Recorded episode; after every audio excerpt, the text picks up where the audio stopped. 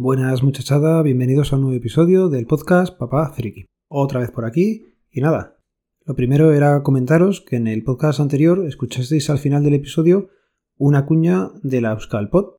¿Vale? Es este fin de semana, si no recuerdo mal, pues será el día 15 de abril y nada. Una pena no poder desplazarme hasta allí, pero hemos empezado una etapa en la familia bastante, bastante complicada. Ya digo que vienen cosas eh, diferentes por hacer, hay bastantes proyectos nuevos y el 1.0 está apretando de lo lindo. Pero bueno, para esos ratos que tenemos de asueto, que podemos hacer, pues eso, mirar el móvil o tienes ahí un momento, por el título del episodio ya sabéis a qué me puedo referir y si no os lo explico ahora mismo. Son esos juegos de mierda, de los que te llevas al baño y puedes jugar, pues eso, en 4 o 5 minutos echas una partidita y a correr. Quien dice en el baño, pues dice en la sala de espera del médico, en la parada del autobús o en un ratillo que tienes para descansar, ¿vale? Venga, vamos a empezar y os voy diciendo que los nombres, eh, algunos son un poco raros, pero bueno, sabéis que en las notas del programa dejo enlace a todos los juegos y ya digo, mm, va bastante bien, eh, a mí me resulta bastante entretenido perder un poquillo el tiempo con ellos, ¿vale? Venga, el primero que os voy a decir es uno que llevo jugando tiempo y la verdad es que es un poco de cultura general. El único problema es que está en inglés, ¿vale? Pero bueno, más o menos te haces una idea y se puede jugar bastante bien. a estos juegos se pueden jugar desde el móvil y desde el ordenador, lo único que necesitas es un navegador, ¿vale? La mayoría suelo jugarlos en el móvil, eso es cierto. Venga, que el primero se llama wikitrivia.tomjwatson.com. Ya digo que en las notas os dejo los enlaces para que podáis eh, por lo menos verlos, ¿vale? Este lo que te hace cuando empiezas, pues en un perfecto inglés te dice que tienes que colocar las cartas en el timeline que te van apareciendo en el correcto orden. Pues por ejemplo, voy a jugar una partida aquí con vosotros, es muy rápido, ¿vale? Salen tres vidas arriba, tres corazoncitos, me pone en un rectángulo Han Dynasty, la China, una dinastía china que cuando fue creada, ¿vale? Y la abajo en el timeline tengo una fecha que me pone 1884 y me dice un domingo eh, por la tarde antes de en la isla de la Gran Jet. Pues eso, si es de 1884 y la dinastía es de China, seguramente hay que colocarlo a la izquierda, es decir, anterior. Y efectivamente, pues es anterior. Esto es en el menos 206 antes de Cristo. Ahora me ha sacado otra carta donde tengo que jugar y poner si el duque de, de es el título de algo inglés, cuándo fue creado. Pues lógicamente imagino que sería después de menos 206 y entre 1884. Y efectivamente, pues así te van saliendo cartas. Ahora, por ejemplo, habría salido 4 non-blondes van. ¿Cuándo se hizo la blanda for non-blondes? Pues imagino que por lógica después de 1884. Y ahora el nacimiento de Anne Lister y así vas jugando y vas perdiendo vidas. Y la cosa es que cuando acabas pues te dice cuál ha sido la mejor racha que has hecho. Ya digo, un juego pues es súper rápido, vas aprendiendo un poquillo y, la verdad es que está bien. Venga, otro juego que tengo por aquí que me gusta jugar también se dice eh, swag.github.io barra saple barra mi inglés es buenísimo, ¿a que sí? Bueno, eh, os lo dejo en la rata del programa. Este juego lo que tienes que hacer es que te sale un cuadrado dando vueltas. Estos cuadrados son los que te suelen poner en pruebas de psicotécnicos que te ponen un cuadrado y te dicen cuál es el mismo cuadrado que hay abajo. Son las caras parecidas y están dando formas. Bueno, pues tienes que elegir y te está diciendo que elijas entre las formas que hay.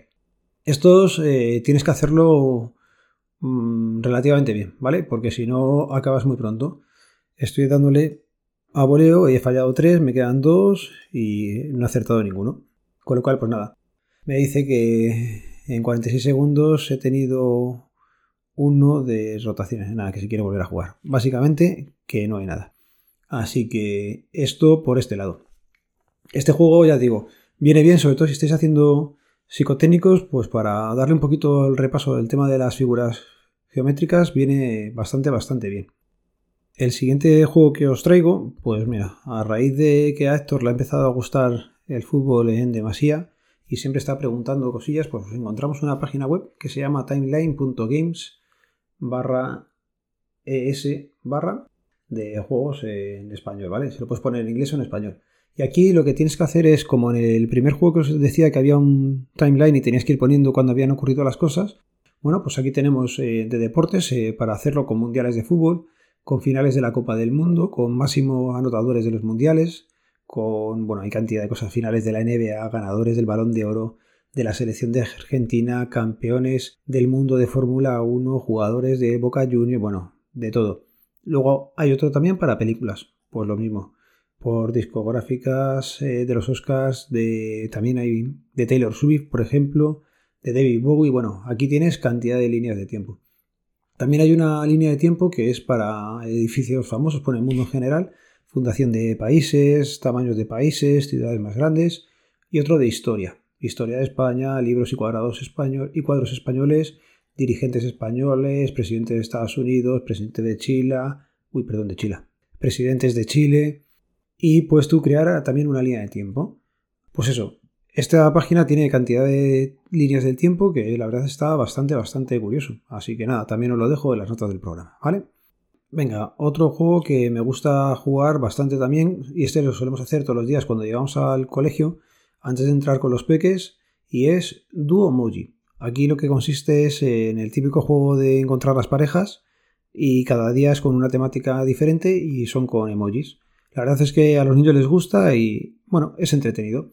Y nada, voy a terminar con el que pegó eh, furor, causó furor con todo el tema de, de los juegos, que era el, el apalabrados. El de que tenías que sacar la palabra y, y podías jugar pues con la palabra del día, podías jugar también con científico, con tildes y el contrarreloj. Este al principio cuando salió, cuando lo descubrí yo, le pegué bastante fuerte y era constante, era diario y, y todo el tiempo lo estaba haciendo. Últimamente, pues bueno, sí juego, pero que si no lo hago en el día, pues tampoco pasa nada. Así que nada, os voy a dejar por aquí una cuña. Esto de las cuñas eh, está reviviendo un poquillo a través del último episodio de los últimos de Filipinas y a través de un grupo, mejor dicho, un canal de Telegram que ha creado Roberto de tiempo escaso, en el que se van poniendo cuñas. Con lo cual, pues mira, os voy metiendo de vez en cuando alguna cuña. Creo que seguramente las deje hacia el final del episodio. Yo me quedaría a escucharlas, siempre es, es útil y siempre puedes descubrir episodios nuevos, así que, bueno, podcasters nuevos. Os lo dejo ahora y bueno, antes os digo lo de siempre, ya sabéis, los métodos de contacto van a quedar en las notas del programa. Esta vez echarle un ojo porque tenéis bastante contenido y las direcciones para poder ir a hacer esos juegos. Os recuerdo que el podcast pertenece a la red de sospechosos habituales, que podéis seguirnos a través del feed, feedpress.me barra sospechosos habituales. Un saludo, nos vemos, nos leemos, nos escuchamos. Adiós. Venga, y en postproducción voy a meter un pequeño eh, fe de ratas porque he dicho eh, palabra del día, o me estaba refiriendo al burle, no a la palabra dos. Pero bueno, lo que tiene grabar a estas horas de la noche. Venga, os dejo con la cuña, chicos. Hasta luego. Si estás pensando en hacerte con la amistad de unos ojitos que te hablarán sin pronunciar una sola palabra, deberías saber qué va a necesitar de ti para así hacer una alianza perfecta. Da igual si vives en un apartamento o en una casa de campo, créeme, tu perrete no necesita más espacio que el metro cuadrado que hay a tu alrededor. Pero ojo, sí te necesita a ti. Bienvenida y bienvenido a Perretes, el podcast donde descubrirás cuál es esa raza con la que compartes estilo de vida y carácter.